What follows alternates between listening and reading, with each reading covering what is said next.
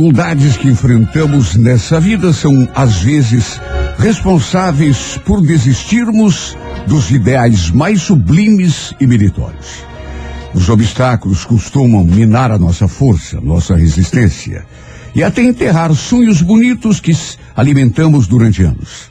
Chega uma hora em que, depois de tanta insistência, de tantas tentativas, chegamos à conclusão de que sonhamos alto demais e o sol que nasceu para outros não nasceu para nós. Sempre que nos permitimos desanimar dessa forma e entregamos os pontos, um pouco de nós mesmos morre junto com o nosso sonho. Qualquer pessoa, por mais forte que seja, está sujeita a momentos de desencanto. Mas não há cansaço que sobreviva a uma boa noite de sono, nem pessoa corajosa que acredite em derrotas definitivas.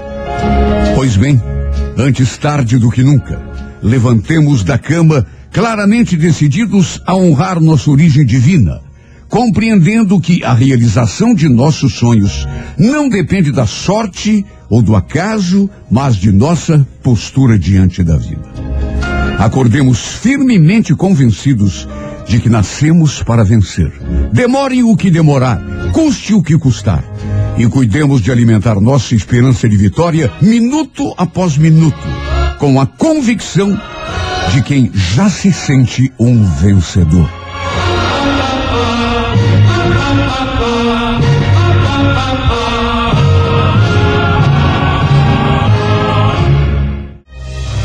Aqui, sua manhã é tudo de bom. Show da manhã 98.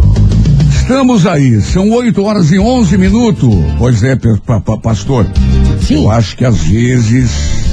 Bom, ai, deixa ai, ai. pra lá. Meu Deus, Renato, aí Tem olha- coisa que a gente não deve falar. Tem perguntas que a gente não deve fazer, a não ser que esteja preparado para a resposta. É, meu amigo. É, não é mole não, viu? Será? Eu não li toda a história ainda. Peraí, vocês estavam Mas num tá- motel, tinha alguma é- coisa de errado aí. Estava eh, eh, comemorando o aniversário eh, da menina. Ele, o namorado perguntou o que, que ela queria de aniversário. Sim. E ela falou que queria. Ai, Olha, se você quer me dar um aniver- aniversário legal, eh, uma noite num motel bem chique. Tá. E ele atendeu e tudo corria bem até. Bom, daqui a pouco a Não, gente conta. Renato. Hoje, dia 15 de dezembro, dia da mulher operadora do direito. E tem isso Sim, também, viu? claro, é. Dia da advogado, do jardineiro, do jornaleiro, do esperanto e do arquiteto e urbanista. A pessoa que nasce no dia 15 de dezembro costuma ter suas próprias opiniões desde muito cedo. Nem sempre é bem compreendida, pois tem uma visão toda própria da vida. Sua presença alegre, voltada para o lado positivo das coisas, atrai amizades e admiração. Tem facilidade na convivência social, porque é geralmente desinibida, expressiva, pode às vezes se precipitar um pouco no falar e no agir, uma vez que sua natureza é marcadamente franca e voltada à verdade. Gosta das aventuras, do perigo, do desafio. E tudo que seja diferente e emocionante atrai o seu interesse de maneira especial. A honestidade, a sinceridade e o amor à liberdade são traços marcantes da sua personalidade, assim como a preocupação pelo semelhante. No amor, a pessoa do dia 15 de dezembro costuma se apaixonar várias vezes até fixar-se definitivamente em alguém. Também nasceram no dia 15 de dezembro aqui, o já falecido, mas vale a pena lembrar desse homem que foi um dos grandes brasileiros, né? Só para se ter uma ideia, ele foi o criador da capital do Brasil, Brasília. Barbaridade. Estou falando do arquiteto Oscar Niemeyer. Ah, o papai do, do Museu do Olho de Curitiba, É, né, Renato? exatamente. E as atrizes também, duas musas da televisão, Adriana Esteves e Cristiana Oliveira. Opa, ó, a Carminha, rapaz. É. Para você que hoje completa mais um ano de vida, um grande abraço, parabéns e feliz aniversário.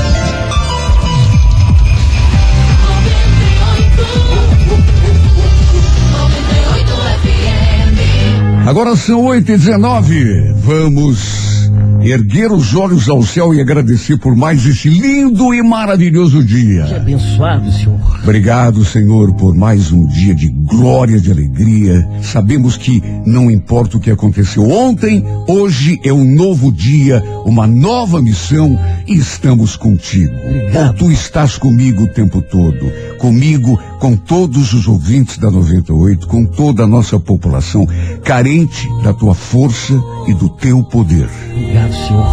Estamos contigo, Senhor, e tu estás conosco. E é por isso que sabemos. Tudo aquilo que causou lágrimas, preocupação, já passou. O ontem já passou. Sim, Jesus. Hoje é um novo dia. E hoje temos a certeza absoluta de que sobrevoaremos sobre os problemas que ontem nos atormentaram. As preocupações, os inimigos, os dissabores, tudo ficou para trás, porque está escrito: o choro pode durar a noite toda, mas a alegria virá pela manhã. Sim, Jesus. Hoje nada será capaz de nos desanimar e muito menos de nos derrotar. Porque tu, o Todo-Poderoso, o Rei dos Reis, é nosso escudo e sustentáculo. É verdade, Espírito. Vimos nesse instante, como todos os dias, a tua presença. Em nome não apenas nosso, mas em nome de todos aqueles que sofrem, daqueles que se sentem abandonados nesse mundo, esquecidos, dos que se sentem indefesos, injustiçados e sem forças para reagir. É verdade. Renova as nossas esperanças nesse instante, Senhor. Que todos possamos sentir teu poder a nos erguer do chão. Intercede em nome dos doentes, dos desempregados que acordam todos os dias esperançosos de conseguir um meio decente e digno de sobreviver. Derrama tua unção, papai. Abençoa as mães e pais de família na luta diária pelo pão de cada dia e protege nossos filhos contra as armadilhas do mundo. Nosso espírito já nesse instante está cheio de fé. Porque sabemos que quando confiamos em Ti, os milagres acontecem. Sim. Por mais assustadoras que pareçam as dificuldades, sabemos que estás a nosso lado segurando a nossa mão. E se estás a nosso lado, Senhor, quem ousará estar contra nós? Vem, papai. Está escrito: dez mil poderão cair à nossa direita, mil à nossa esquerda, mas nós não seremos atingidos. Hoje, por toda a eternidade, o Senhor é nosso pastor e nada nos faltará. Amém. O Senhor é nosso pastor e nada nos faltará. Amém. Obrigado, meu Deus, por mais um dia. Faz desta terça-feira o melhor dia da nossa vida, o marco da nossa vitória.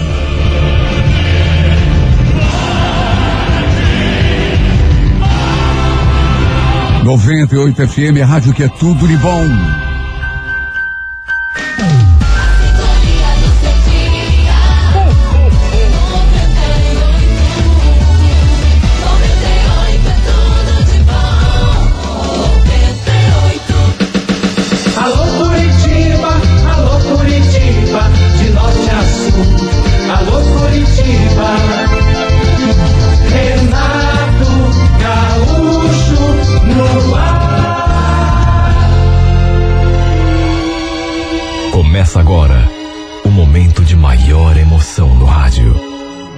98 FM apresenta A Música da Minha Vida com Renato Gaúcho. Quando eu estou aqui, eu vivo esse momento lindo.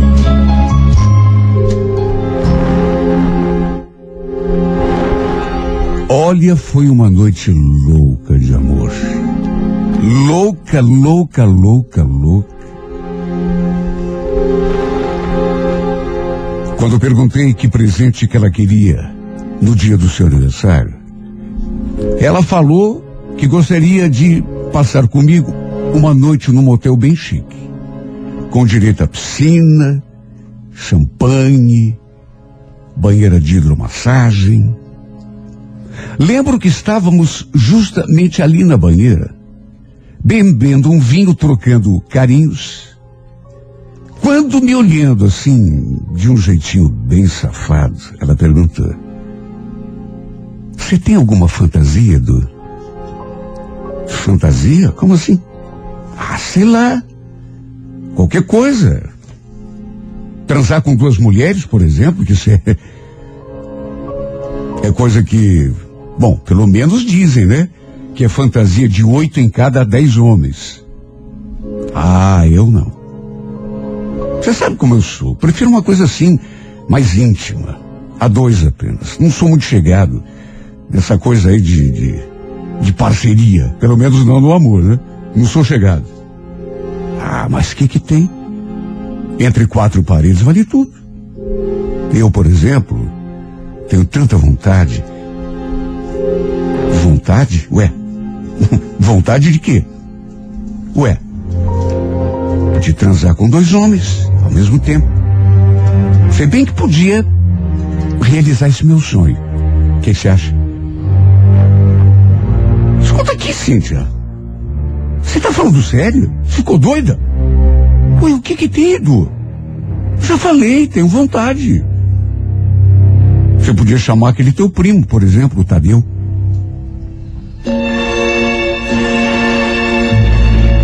Acho que não preciso nem dizer que essa mulher acabou com a meia-noite.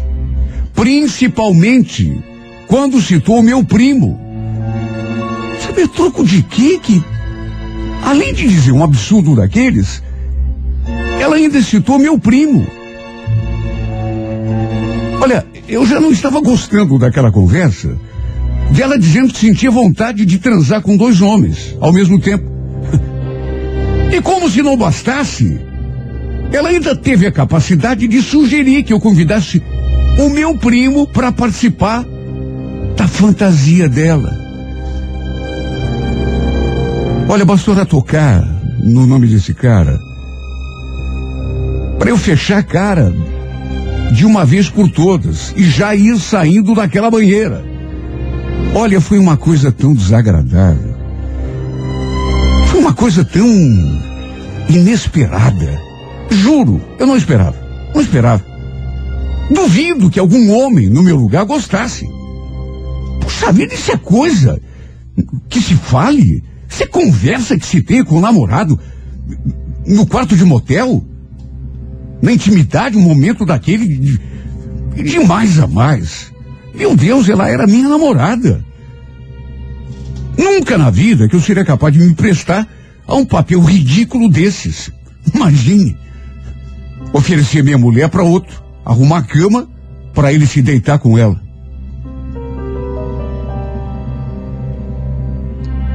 Repito, aquilo acabou com a minha noite. Ela naturalmente viu que eu não gostei, até porque não fiz questão nenhuma de disfarçar. Saí da banheira, me sequei, fiquei bravo. Tanto que depois ela veio pro meu lado, tentando me agradar. Só que não tinha mais clima. Até que pelas tantas falou. Ah, brincadeirinha, seu bobo. Vai ficar com essa cara agora? Brincadeirinha? Hã. Pois sim. Brincadeirinha uma ova. Só se for de muito mau gosto.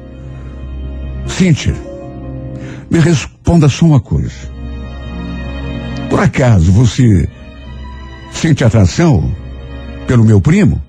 Acha ele bonito? Ai, Edu, por que isso agora? Como por que isso, criatura? Não foi você que pediu que eu chamasse ele para vir pro motel com a gente? Ah, tem nada a ver. Você também vou te contar, leva tudo a ponta de faca. Pois sim. O fato é que mesmo ela tentando me agradar, não teve mais jeito, porque tanto que eu comecei a me vestir na mesma hora e já fui chamando ela para irmos embora. Sabe, repito pela milésima vez, estragou com a minha noite conversa boba. Sabe, conversa estúpida. Depois ela também acabou fechando a cara. Falou que eu era muito chato, estragar prazeres, que a minha cabeça era muito fechada. Hum, é claro que a minha cabeça é fechada. Fechada como a de qualquer homem que gosta da mulher que tem. Imagine. Sabe, olha, sabe que até hoje eu fico pensando nisso e, e, E às vezes parece que não aconteceu. E ela ainda ficou zangada depois, repito, fechou a cara também. Ela que fala uma bobagem daquele tamanho e o errado ainda era eu. Ficamos estremecidos e nem poderia ser diferente. Meu Deus, a noite estava tão gostosa. Estávamos assim num clima tão bom, tão romântico. E no fim, a gente mal se despediu. Parei o carro na frente da casa dela e ela já foi saindo sem sequer dizer um tchau. Olha que situação desagradável. Juro que quando entramos por aquele motel, eu não imaginava que sairíamos daquele jeito. Não era a primeira vez que a Cíntia me falava alguma coisa que eu não gostava. Não era. Um dia, por exemplo, ela me confessou que havia tido um caso com um homem casado. Me contou isso assim, do nada, sem eu perguntar. O cara em questão, inclusive, era ali mesmo, no bairro. E detalhe, eu conheci o sujeito. Imagine como me senti quando ela me contou isso. Que havia tido um caso com aquele infeliz. E o pior é que ela me contou como se fosse a coisa mais normal do mundo. Segundo ela, o caso tinha durado quase um ano. Olha, fiquei decepcionado, juro por Deus. Porque, puxa vida, qual o homem que espera ouvir esse tipo de coisa da boca da mulher que ele ama? Depois ela me contou que também tinha traído seu último namorado. E repito, de novo, parecia estar contando uma coisa assim corriqueira. Quando falei que não acreditava que ela realmente tivesse feito isso, ela olhou assim para mim e falou: não gostava dele mesmo. E de mais a mais, ele também tinha me traído. Só paguei na mesma moeda. Mais uma vez fiquei decepcionado com ela. Mas sabe, quando você gosta da pessoa, você faz de tudo pra deixar pra lá, pra fingir que não viu, pra esquecer. Então, por amá-la mais do que tudo na vida, por não querer ver o nosso namoro estremecido, Nessas duas ocasiões eu procurei botar uma pedra em cima. Só que se eu disser que às vezes não ficava pensativo em relação às coisas que ela me falava, estaria mentindo.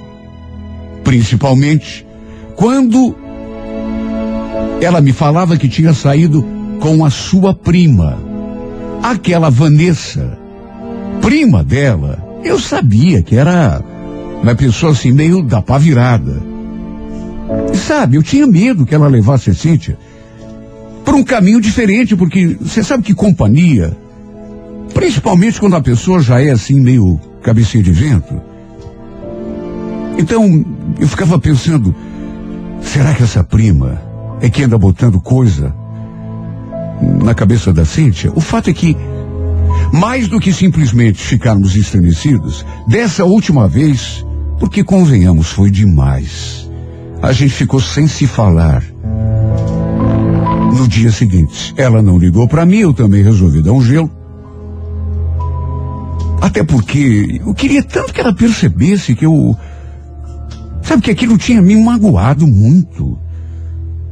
Sabe. Vamos convir.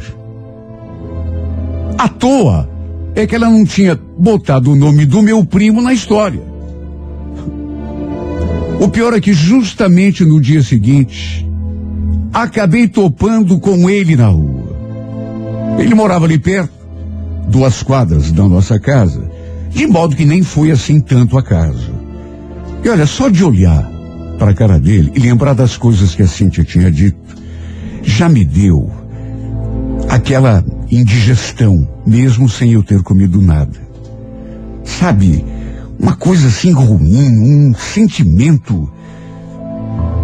Eu já não ia muito com a cara desse meu primo, e agora então? Até que no domingo, a gente falou, eu e ela. E acabamos assim, entre aspas, fazendo as pazes. Eu não tinha esquecido. Aquilo continuou me incomodando, mas. Sabe, Parecia que tinha uma coisa que não estava legal. Era como se o encanto tivesse sido quebrado. Era essa a sensação que eu tinha. Era inevitável olhar para a cara dela e me perguntar em pensamento: Será que você não é quem eu penso, Cintia? Será que você não é a pessoa certa para mim? Sabe, com o passar dos dias, tudo isso foi ficando mais evidente.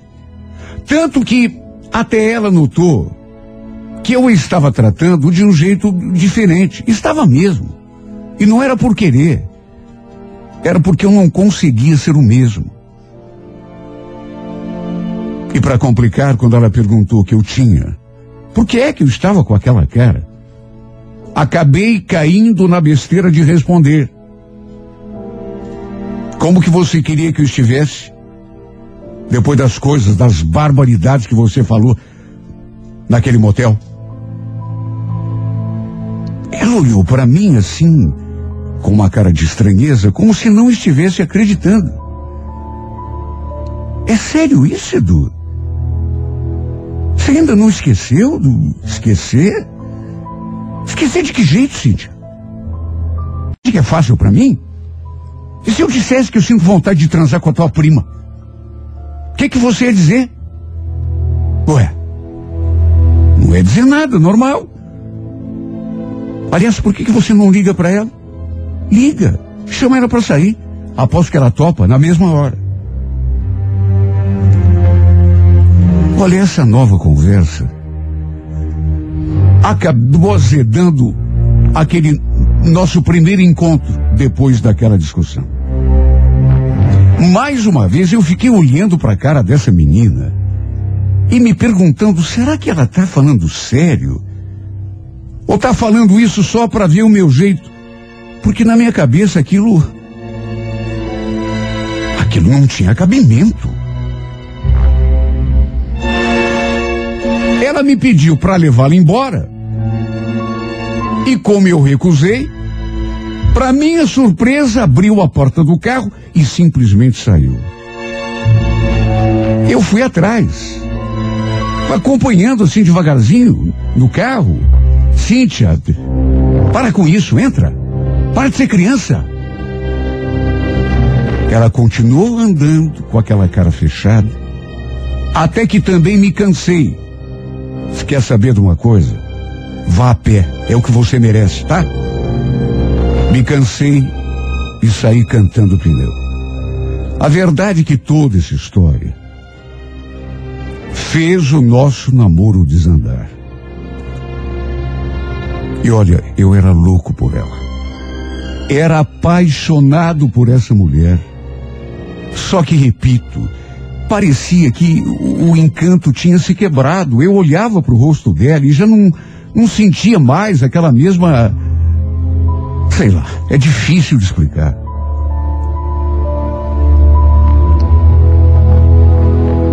No meio de uma briga, depois disso,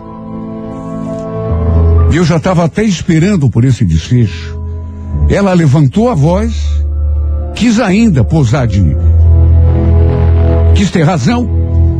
E o fato é que acabamos botando um ponto final no nosso namoro. Olha só, eu Deus, só Deus é que sabe como eu sofri. Até porque, repito, era apaixonado por ela. Senti tanto a sua falta. Mas sabe, aquela pessoa orgulhosa, cabeça dura. Na verdade, nós dois sempre fomos assim. Não sei qual dos dois era o mais turrão, mais orgulhoso. E eu digo isso porque as pessoas mais próximas vinham me contar que ela também estava sentindo a minha falta, sofrendo com aquela separação. Acho que nós dois tomamos a mesma atitude. Um ficou esperando que o outro baixasse a guarda e tomasse a iniciativa de procurar, de conversar, de pedir para voltar. E desse modo, nenhum dos dois procurou e nenhum dos dois se encontrou. Não fui atrás, nem ela deu o braço a torcer. De todo modo, Não aguentei ficar longe dela mais do que uma semana. No sábado, liguei várias vezes, só que chamava, chamava e ninguém atendia. Mandei um monte de mensagens, só que nenhuma linha de resposta. Ela nem chegou a visualizar as mensagens. Fui então até sua casa e quem me atendeu foi a mãe dela. A Cíntia não tá, ela saiu, era umas sete horas da noite. Saiu, mas a senhora sabe onde que ela foi? Ela saiu sozinha? É, saiu sozinha e não perguntei onde que ela ia. Dei umas voltas ali pelo bairro. Passei na frente da casa da prima dela. Depois resolvi voltar e estacionei o carro ali perto da sua casa. Fiquei ali escutando música, olhando o relógio, consultando o celular para ver se ela tinha visualizado as mensagens, me respondido. Eu não ia arredar o pé dali enquanto não conversasse com essa menina. Enquanto não conseguisse me acertar com ela, porque nessas alturas eu já estava num estado que seria capaz até de pedir perdão para ela, mesmo que a culpa toda tenha sido dela.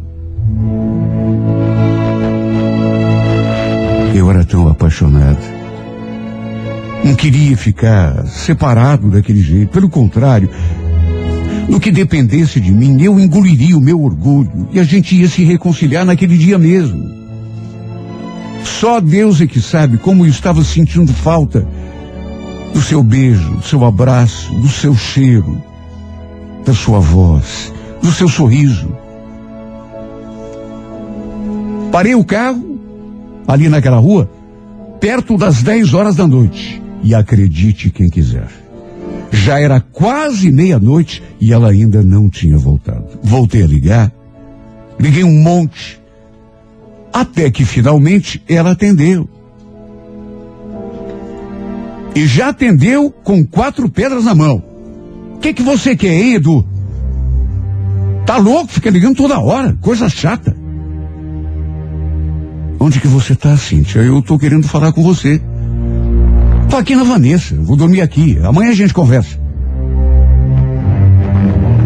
Quando ela falou aquilo que estava na casa da prima, eu não acreditei. Pedi que ela mandasse uma foto para provar que realmente estava na casa da prima, mas ela nem deu bola. Fez de conta que não tinha visto. Eu já estava ligando o carro para ir até a casa dessa Vanessa, para ver se conseguia falar com ela. Quando de repente vi aqueles dois faróis virando a esquina e vindo na minha direção. Sabe, não sei porquê, só que me deu um estalo e eu resolvi esperar. Sei lá o que me deu na cabeça. Eu não tinha parado exatamente na frente da casa dela. Estava a alguns metros dali. Para minha surpresa, aquele carro parou bem na frente da casa dela. Será que ela era que estava chegando? Mas ela disse que estava na casa da prima. Quer dormir lá? Liguei o carro e, sem acender os faróis, me aproximei bem devagar. E quase tive um ataque quando reconheci o carro do meu primo, o Tadeu.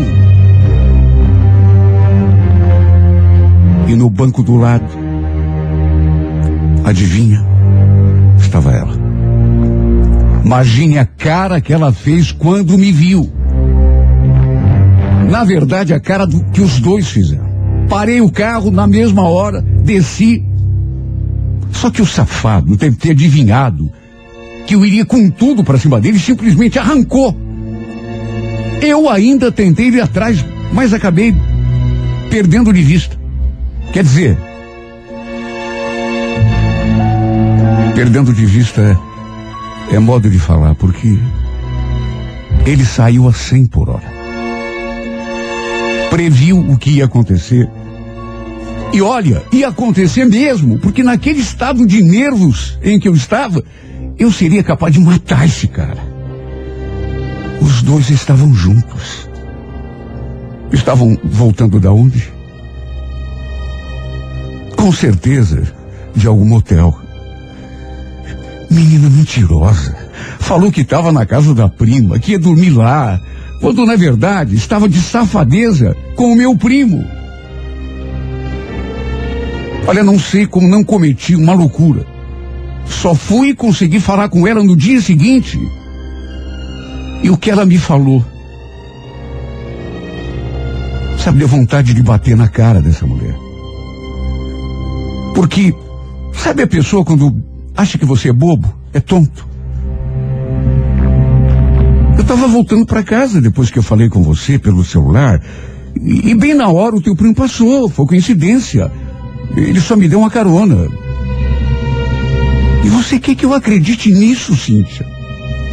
Olha, Edu, você acredita no que você quiser, tá bom? De mais a mais, a gente não tem mais nada. Você não tem direito nenhum de ficar me cobrando alguma coisa. Agora dá licença. Depois, eu ainda intimei o desgraçado. E ele me contou a mesma história. Furada.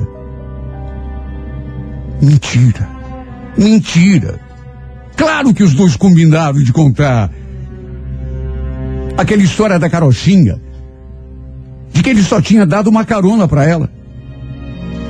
Ele falou a mesma coisa porque os dois combinaram. Até porque, se fosse só uma carona, por que, que ele saiu fugido quando me viu? O pior é que alguns dias depois, conversei com a prima dela. E ela me disse uma coisa que me tirou do sério. Acho que foi a pá de cal. Olha, Edu, não tenho nada a ver com a vida de vocês, viu? Mas, como vocês dois já não estão mais juntos, é bom você saber que eles já ficaram várias vezes. Aqui mesmo em casa. Inclusive já dormiram juntos aqui uma noite. Eu sei que você gosta dela, mas sei lá. Acho que ela não tá mais na tua mão, não, viu?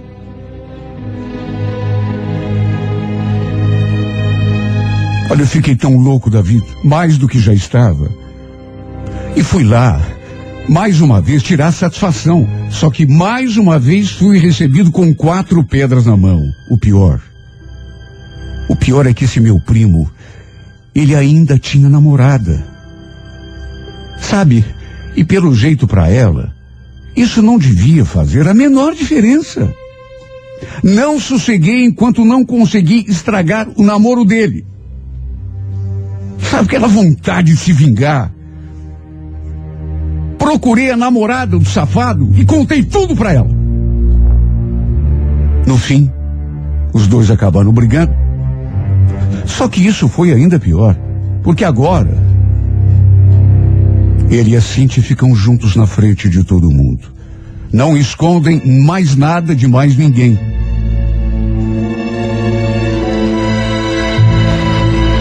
E assim terminou o grande romance da minha vida. Assim terminou o namoro que eu pensei fosse se transformar em casamento um dia. Era meu sonho. Até porque era tão apaixonado por essa mulher. Quer dizer, era não, né? A quem estou tentando enganar, ainda sou. Apesar de tudo que ela fez.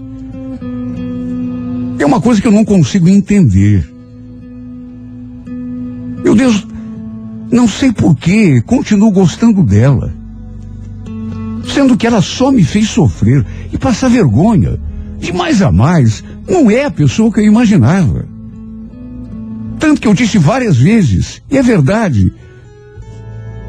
Depois daquelas conversas que a gente teve, o encanto foi se quebrando pouco a pouco, mas parece que o encanto é uma coisa e a paixão é outra porque a paixão continua.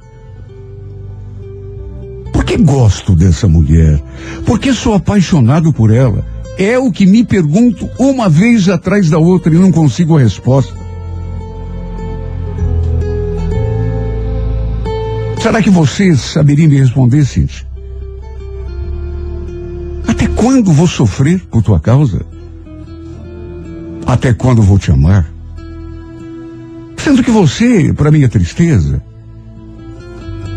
é completamente oposta àquilo que eu imaginava. E como se fosse pouco.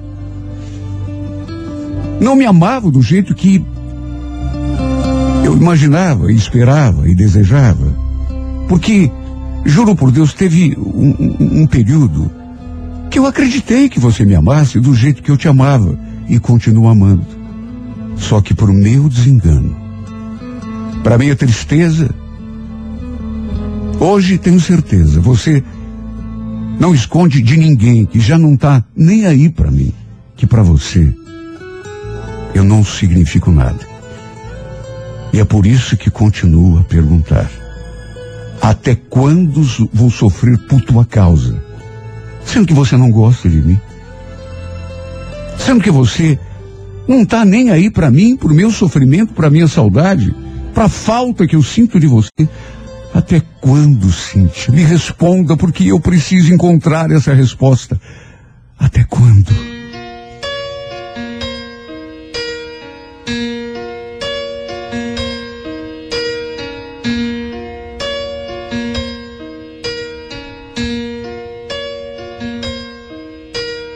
Turn around. Every now and then I get a little bit lonely and you're never coming around. Now and then I get a little bit tired of listening to the sound of my tears. Turn around. Every now and then I get a little bit nervous that the best of all the years have gone by. Turn around. Every now and then I get a little bit terrified and then I see the look in your eyes.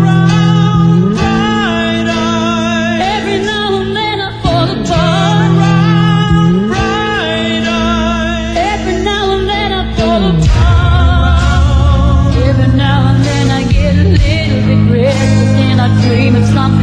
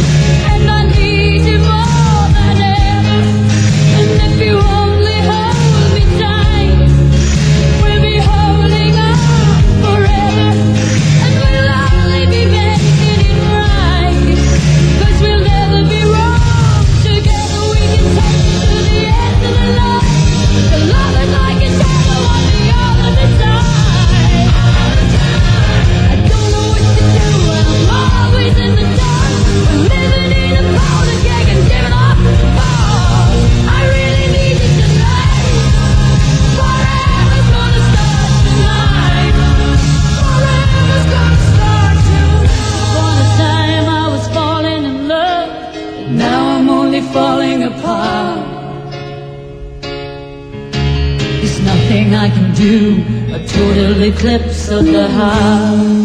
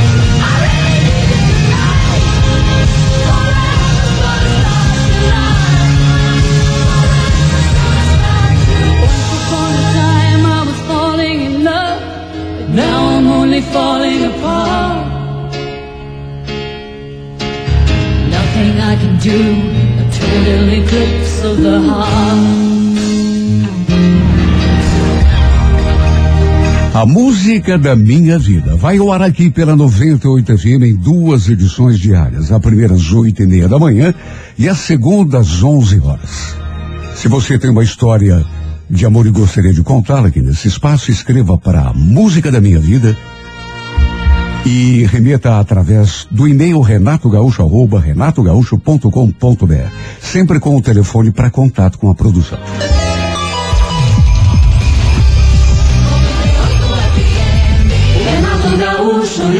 Horóscopo do dia. Alô, você do signo de Áries. Ariana, Ariano, olha, o teu esforço agora eh, deve ter o sentido de criar uma atmosfera agradável à tua volta, tanto no trabalho quanto em família, viu, Ariano? É que você tem um gênio forte, né? E acaba, às vezes, deixando o ambiente bem pesado. O que cá entre nós não te ajuda em nada. No romance, aprenda a fazer a outra pessoa sentir-se importante. Isso pode ser decisivo. A cor é laranja, número 40, hora 8 da noite. Alô, Toro, bom dia. Taurino, flutuações de humor devem ser evitadas a fim de que não interfiram nem no teu rendimento, nem na qualidade da relação que tem com os outros. Primeiro que eh, quem tem que policiar a eficácia do que está fazendo é você, né? O resultado daquilo que você faz eh, vai refletir na tua vida, não é na vida dos outros. No romance, não se prenda a situações insatisfatórias, até porque a gente não é obrigado a nada. A Corebege, número 20, hora 10 da manhã. Bom dia para você de gêmeos, geminiana, geminiano. Alguns aspectos da tua vida talvez estejam bem embaralhados, o que naturalmente gera instabilidade. No entanto, tudo é questão de deixar a boiada passar, a poeira sentar, não permitindo que nesse meio tempo você perca de vista os planos e sonhos que tem em mente. No amor, não se lamente por nada. Mesmo aquilo que a princípio parecer negativo, poderá servir de base para uma coisa boa no futuro né? A cor é lilás, número 52, horas 5 da tarde. Renato Gaúcho e o horóscopo do dia. Alô, Câncer, bom dia. Câncer, seja mais positivo ao defender um ponto de vista ou direito teu. Encontre um jeito de fazer tuas vontades e necessidades eh, valerem, sem, no entanto, ser agressivo, desagradável, né? No romance, não preste tanta atenção a uma pessoa a ponto de esquecer de si, Câncer. Né? A cor é verde, número 94, horas sete e meia da noite. Alô, Leão, Leonino, Leonina. Esperar reconhecimento é um vício teu, Leão. Né? E por conta desse hábito, você às vezes perde o estímulo quando se acha meio sozinho na parada. No entanto, Leão, quem determina o valor da gente e, e daquilo que a gente faz é a gente mesmo, não são os outros. Deixe um pouco de lado essa coisa de depender de aplauso. Mostre força de vontade, competência, que o aplauso vem na sequência, com certeza absoluta. No amor, não se desligue do que está acontecendo até ao redor. A Coreia Azul, número 21, hora 11 da manhã. Virgem, bom dia. Procure ser menos exigente consigo mesmo e com os outros, Virgem. Se a tua necessidade de ver as coisas nos seus devidos lugares é até saudável, mas não chegue ao ponto de criar caso com os outros ou se desgastar à toa, né? No amor não seja sensato, eh, eh, não será sensato fazer um molde, né? Um, um- uma, um modelo daquilo que você pensa que é o ideal e depois exigir que as pessoas se encaixem naquela forma, que não é por aí. A Corevinho, número 59, hora quatro da tarde. Renato Gaúcho e o horóscopo do dia. Alô, você de Libra. Olha, Libra, procure programar teu comportamento a partir de agora, porque eh, sabe o que, é? Que às vezes a gente fica com aquela sensação de estar se matando de trabalhar, de se esforçar e não cons conseguir o resultado esperado. Pode parecer bobagem, mas o fundamental é você ter bem claro na mente o que quer e traçar um jeito para chegar até lá. No amor, não bote muita fé em nada recente ou muito repentino. Pague para ver primeiro. Viu, Libra? Coregrafite, número 94, hora nove da noite. Alô, escorpião. Minha querida, você que é de escorpião, meu, meu irmão, explore o que tem de melhor a fim de conseguir o sucesso esperado. O que você tem de melhor? Tem muita coisa de bom. Escorpião tem garra, tem fibra, tem decisão, tem ânimo forte, aquela velha determinação, né? Põe a teu serviço tudo isso. No romance não age no bate-pronto. Aprenda a calcular tuas palavras e tuas atitudes. A Core Prata, número 56, hora 10 e meia da manhã. Bom dia, Sagitário. Olha, Sagitário, uma atitude bem inteligente e funcional é, será você canalizar toda a imensa energia que tem para o lado do esforço planejado, né? Por ser muito versátil e mudar de ideia com muita facilidade, você às vezes banja energia para todo lado e não se concentra, né? É, é, é, numa coisa de cada vez. No romance, veja bem a quem, a quem dá corda. Não se engane só com as aparências, Sagitário. Você não conhece aquele provérbio? Que as aparências enganam? É por aí. Corredorada, número 63, hora duas e meia da tarde. Renato Gaúcho e o horóscopo do dia. Alô, Capricórnio. Capricórnio, um risco que você deve saber evitar agora é o de misturar assuntos profissionais eh, com relações de família ou afetivas de um modo geral. Talvez haja alguma dificuldade para conciliar os interesses e você deve, em função disso, cultivar a calma e o bom humor. No romance, a gentileza e o romantismo podem ser muito úteis para eh, melhorar uma situação. Cor amarela, número 83, horas sete e meia da noite. Aquário, bom dia. Aquariano, aquariano. As situações ao teu redor podem apresentar uma certa instabilidade, exigindo de você, em consequência, exatamente o oposto, né, Aquário? Ou seja, cabeça fria e equilíbrio emocional. No romance, não se arrisque se não quiser ficar na insegurança. Viu, Aquário? Corecaque, número 94, hora onze e meia da manhã. Bom dia para você de peixes. Pisciana, pisciano, não se afaste dos teus objetivos e planos de vida em função de enfrentar alguma espécie de oposição ou dificuldade aparentemente intransponível. Você às vezes desiste muito fácil, até mesmo quando tem todas as condições de vencer os obstáculos. No romance, não fique na expectativa de algo fantástico, maravilhoso. Olhe para as pessoas sem óculos cor-de-rosa, exatamente como elas são. A Core Bordeaux, número de sorte o 56, hora quatro e meia da tarde. Bom dia! Bom dia! Bom dia! Da manhã 98. Alô Curitiba, alô Curitiba, de norte a sul. Alô Curitiba. Renato Gaúcho no ar. Começa agora o momento de maior emoção no rádio. 98 FM apresenta A Música da Minha Vida com Renato Gaúcho. Quando eu estou aqui, eu vivo esse momento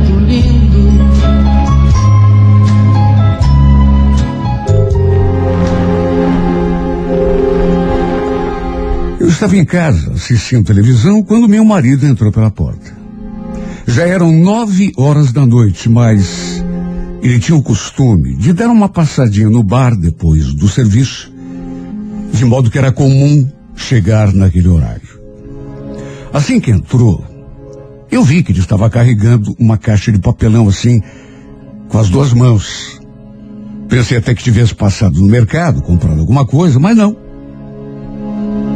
Para minha surpresa, ele falou: Você não vai acreditar, Sônia. Vem cá dar uma olhada no que deixaram aqui na nossa porta. Eu levantei, fui ao seu encontro e quase tive um troço quando vi o que continha aquela caixa. Olha, nem nos meus mais arriscados devaneios eu poderia imaginar o que tinha aquela caixa. Quase caí dura quando vi que dentro daquela caixa tinha um bebê. Meu Deus, Pedro, mas quem foi que deixou esse neném aqui na nossa casa? E eu vou saber? Acabei de chegar. Alguma desmiolada, né? Você não escutou barulho nenhum? Não, escutei nada. Estava na cozinha, lidando com a janta. Acabei de vir aqui para a sala. Olha, fiquei embasbacada. Sem saber o que pensar. Quem teria sido capaz de deixar aquele bebezinho ali na nossa porta, dentro de uma caixa de papelão como se fosse uma mercadoria? uma menina. Menina tão fofinha. E olha, devia ter um mês de vida se tanto. Lembro que peguei a criança no colo, olhando por seu rostinho, ainda sem saber o que pensar. Eu tremia. Porque vamos convir. É uma situação pela qual a gente não imagina que um dia vai passar. Eu já tinha visto isso em filme, em novela, escutado programa uh, policial, mas nunca assim na vida real. Sabe, nada parecido tinha acontecido com a gente. Embora, repito, a gente escute histórias. Vê na televisão, no rádio, mães que abandonam o filho recém-nascido. E repito, era um bebezinho tão lindo. Era uma menininha. Eu fiquei olhando para a carinha daquele bebê e me perguntando: Meu Deus, quem é que tem coragem de abandonar um bebezinho tão fofinho, uma, tão carente de proteção, de, sabe, tão desprotegido? Meu Deus, tem que ser uma pessoa muito sem coração para fazer uma coisa dessas. Sabe, uma criaturinha tão delicada, tão, tão frágil, tão desprotegida. O que, é que a gente vai fazer com esse bebê, Pedro? Acho que o mais certo é procurar as autoridades, né? Contar o que aconteceu. Só que, para minha surpresa, ele falou: autoridade? Que nada. Aliás, será que ela não está com fome? Tem leite em casa? A leite tem, mas não é o tipo de leite para beber, né? Você endoidou? Não pode dar leite de vaca para recém-nascido. Tem que ser um leite especial. Só na farmácia que tem. Olha, eu fiquei tão preocupada. Pensando que talvez pudesse até, sei lá, trazer algum problema pra gente. Afinal, a filha não era nossa. Pro Pedro, a mãe devia ser alguma moradora de rua, alguma usuária de drogas, que tinha abandonado a menina ali na nossa porta para se livrar da responsabilidade. Mesmo assim, sei lá, mas eu achei que a gente devia procurar a polícia.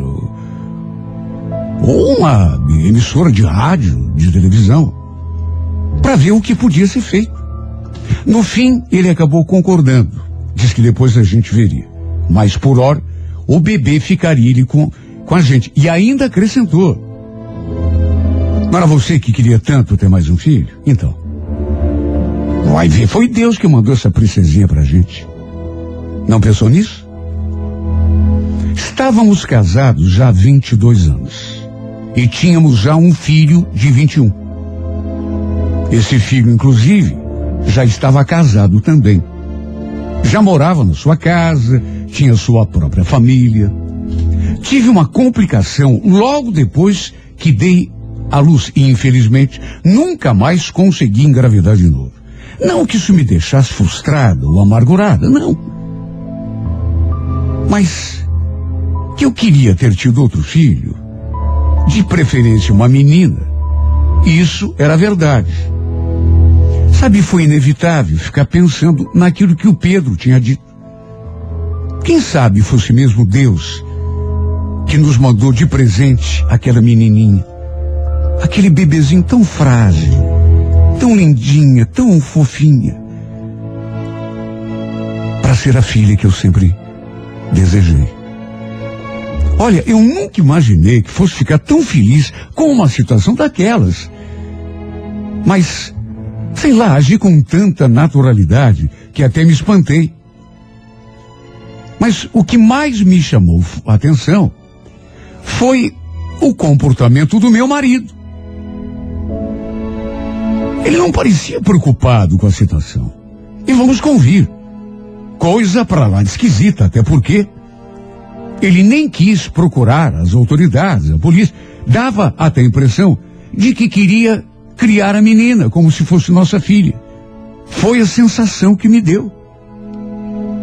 Para se ter uma ideia, Antes mesmo de tomar um banho, de trocar de roupa, ele foi até a farmácia comprar uma lata de leite especial para bebês menores de um ano. E detalhe, escolheu até um nome para a menina. Quer saber? Vamos chamar ela de Ana Paula. O que você acha? Não é bonito? Olha, eu fiquei tão confusa com o jeito dele. Porque, repito, não parecia bravo, zangado, ou preocupado, ou indignado com a situação. Pelo contrário. Eu queria procurar as autoridades desde o começo. Até porque, repito, fiquei com medo de dar alguma complicação.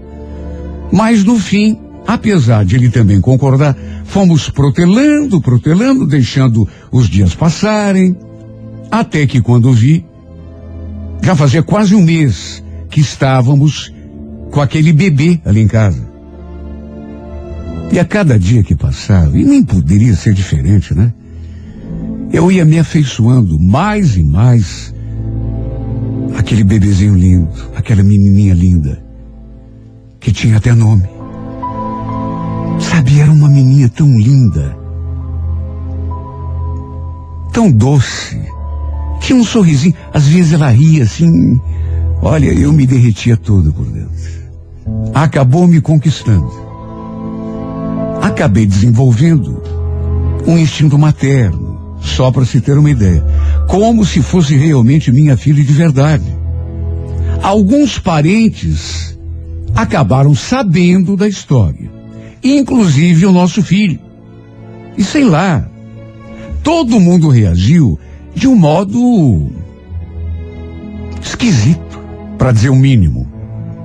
De todo modo, acabei me apegando àquela criança, tanto que meu desejo era adotá-la.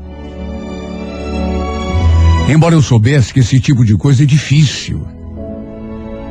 Mas eu queria tanto eh, eh, oficializar aquilo, fazer os documentos dela já com o nosso nome.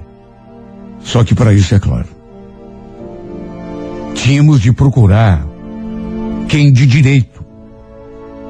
Eu não entendo direito como funcionam as leis, mas sei que não é uma coisa muito fácil de fazer. Já tinha conversado sobre isso várias vezes com meu marido. E ele só sabia repetir aquilo. Calma, Sônia, calma. Ana Paula não está aqui com a gente? Isso é que importa. Para que complicar? Sabe, naquelas alturas, meu medo não era tanto é, da história trazer alguma complicação pra gente. Por termos ficado com a menina. Não. Para dizer a verdade, meu medo era de que alguém atirasse da gente. Eu já amava tanto essa menina. Gostava dela como minha filha. Não sei o que seria de mim se procurássemos alguém e acabassem tirando ela da gente. Por isso fomos protelando. Até que perto de completar três meses, acabei descobrindo uma coisa que, olha, me deixou completamente desatinada. Encontrei um papel no meio das coisas do meu marido que, olha, me deixou paralisada. Esse papel era nada menos do que uma certidão de nascimento. Meu coração disparou naquela hora. O documento estava no nome de uma menina, nascida naquele ano, e que, para o meu espanto, tinha o nome de. Olha, eu quase caí de costas. Tinha o nome de Ana Paula. Eu não sei como não tive um ataque. Era o mesmo nome que o Pedro tinha escolhido para aquele bebê, aquela menina que tinham deixado na nossa porta. Olha, eu comecei a tremer de um jeito que pensei que não ia conseguir me conter. E quando bati os olhos nos nomes dos pais daquela criança, Não tanto pelo nome da mãe.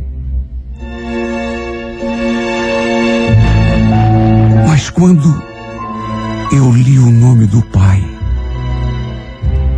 repito, não sei como não me deu um ataque do coração e eu não caí no chão com tudo. E fiquei olhando para aquele papel, perguntando em pensamento: será que está acontecendo, meu Deus? Não pode, não pode. Só que podia. O nome que estava escrito ali como pai da menina era o nome do meu marido.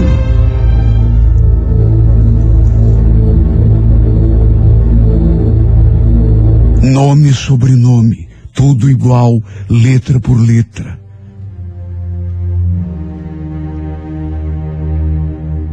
Fiquei ali olhando para aquele pedaço de papel e me perguntando que significa esse documento afinal, meu Deus. Será que é o que eu estou. Não pode. Ele não faria isso comigo. Por que, que o nome do meu marido consta como o pai dessa menina? E quem era aquela mulher? Elizabeth.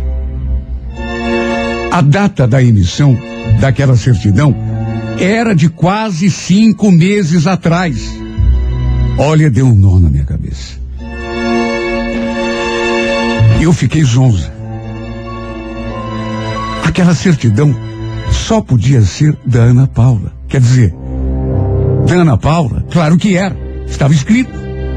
Mas da nossa Ana Paula, que mais que eu podia pensar? Vamos convir, seria muita coincidência se. E se isso fosse verdade? O Pedro tinha muito para me explicar. Eu fiquei segurando aquele, aquela certidão na mão até ele chegar da rua. E quando ele entrou pela porta, eu continuava tremendo. Só que, repito, não era um tremor natural. Eu não conseguia parar. Eu tremia, era mão, era pé, era braço, era cabeça, era tudo, minha boca. Eu não conseguia parar de tremer. Parecia que a qualquer momento eu iria ter um ataque de nervos e desabar naquele chão. Quando ele chegou, eu fui para cima dele com tudo. Será que você pode me explicar que papel é esse, Pedro? Olha, eu fiz questão de esfregar o papel na cara dele.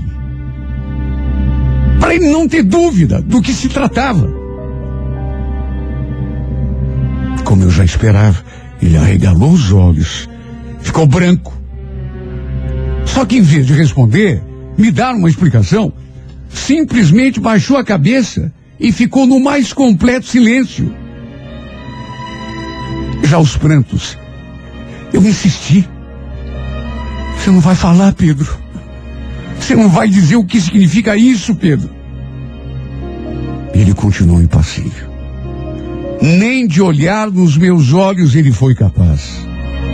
Já chorando compulsivamente, eu exigi que ele me falasse quem era aquele Elizabeth. E por que é que o nome dele constava ali como pai?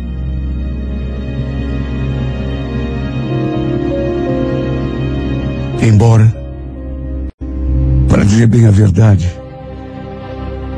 eu já soubesse.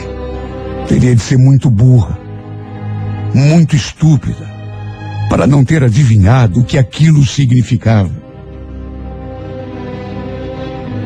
Acho que eu estava falando tão alto que acabei até acordando a menina, porque ela começou a chorar ali no quarto e eu não tive alternativa, não sei lá, cuidar dela.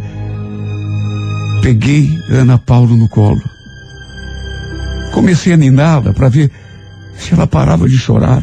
E quando ela se acalmou, só ouvi aquele barulho vindo da porta.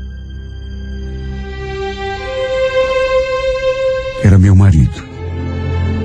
Parado, olhando para mim E foi então que com a voz fraquinha, como se viesse lá de longe, lá do fundo, ele confessou.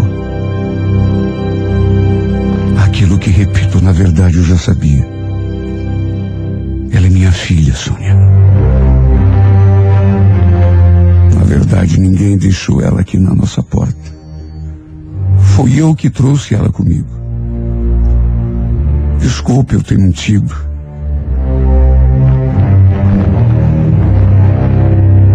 Conta a história toda. Agora que você começou a contar tudo. Quem é essa Elizabeth? É tua amante? Eu tive um caso com ela. Mas eu nunca imaginei que. que tudo fosse chegar nesse ponto. Você entende? Eu. eu não tive opção. Ela não quis criar menina, ameaçou deixar coitadinha na porta da casa de alguém. Aí não me restou alternativa. Eu. Quer dizer que ela é tua filha, Pedro. E você inventou essa história. Essa história é ridícula. Por que você mentiu pra mim? Você me fez de palhaça. Foi a briga mais séria que já tínhamos tido. Eu nunca imaginei que ele fosse capaz. Primeiro, me trair com outra mulher. Coisa que eu juro nunca passou pela minha cabeça em mais de 20 anos de casamento. Depois inventar aquela história imbecil só para poder trazer a filha para dentro de casa. E fazer criar menina sem despertar suspeita. Por isso que ele não queria que a gente procurasse as autoridades. É claro, né? O fato é que não tinha justificativa pro que ele tinha feito. Ele tinha me feito de tonta. Diz que ia me contar. Só estava criando coragem, esperando o momento certo. Mentira! Eu sei muito bem qual era o momento certo ao qual se referia. Queria esperar até que eu me apegasse à menina, que estabelecesse aquele vínculo com ela de mãe e filha, porque aí teria certeza de que eu o perdoaria e aceitaria a situação numa boa, ou quem sabe, nunca me contasse nada, vai saber. Juro, pensei em desistir de tudo. Jogar até meu casamento pro alto. Ir embora, morar na casa do meu filho. Mas só de olhar pro rostinho da Ana Paula. Ela ali toda desprotegida, no bercinho, tão indefesa. Parecia ainda mais indefesa do que no dia em que ele a trouxe para casa. Meu coração já amolecia. Eu já recomeçava a chorar. No fim, acabei aceitando a situação. Inclusive perdoando o safado. Não foi da noite para o dia, porque a mágoa foi tão grande, foi tão doída, que passar mesmo, acho que nunca vai passar. Meu Deus, mulher nenhuma nesse mundo espera ser traída, ser enganada do jeito que eu fui. E mais do que traída, passada para trás do modo mais infame. Imagine, fingir que tinha encontrado a menina na porta da nossa casa, dentro de uma caixa de papelão, sendo que, na verdade, ele é que a tinha trazido com ele lá da casa da infeliz, com quem havia tido um caso, com quem ele tinha me traído do modo mais infame possível, imaginável. Como esse homem podia ter mentido para mim e me enganado daquele jeito, meu Deus? Como que ele podia ser tão descarado? Aliás, e aquela mulher? Pôde ser capaz de virar as costas à própria filha. Um bebezinho tão lindo.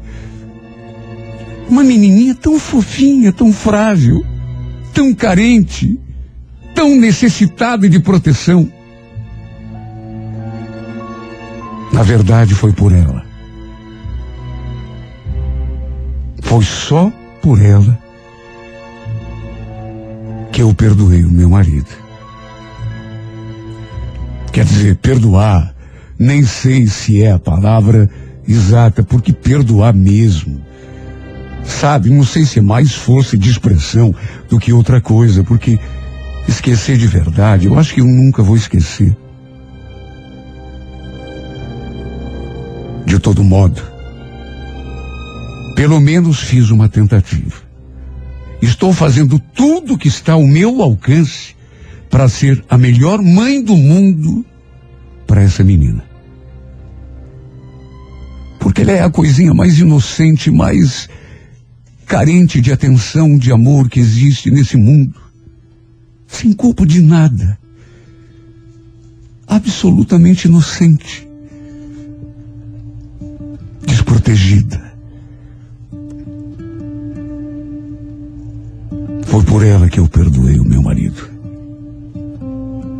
Ou penso que perdoei. Ou tentei perdoar. Apesar da mágoa, do ressentimento, preferi olhar para o lado bonito dessa história, porque, por incrível que pareça, até numa história de traição, até numa história ridícula, estúpida como essa, da qual eu fiz parte e faço, parece que sempre tem um lado bom. Tanto eu tinha pedido a Deus que me concedesse a chance de engravidar de novo. Só que, infelizmente, no meu caso, já era algo sacramentado. O médico mesmo falou. Eu jamais poderia ser mãe outra vez, devido àquele problema que tive logo depois de dar à luz a meu filho. Por isso, hoje prefiro pensar que foi o Criador que me trouxe de presente essa menina. Esse bebezinho tão lindo, tão fofinho, que apesar do lado ruim dessa história, trouxe luz a essa casa. E por que não dizer a minha vida? De mais a mais, ela não tem culpa de nada. Ela não tem culpa do erro do meu marido e dessa tal de Elizabeth. Mais do que trazer um novo sentido. Essa criança me devolveu a alegria de ser mãe. Coisa que eu nunca mais sentiria de novo. Pelo menos não pelas vias normais. Eu nunca mais sentiria satisfação de ser mãe outra vez. Era algo que eu, sinceramente, nunca mais experimentaria. Por isso que essa criança eu prefiro enxergar como uma benção, um presente que veio dos céus. Esse bebezinho lindo, fofinho, que depende tanto de mim, como se eu realmente tivesse carregado na minha barriga durante nove meses. E que mesmo que isso não tenha acontecido, considero como minha filha. Minha filha de fato e de direito. O maior presente que no final das contas Deus poderia me conceder. When I was young, I never needed anyone. And making love was just fun. Those days are gone.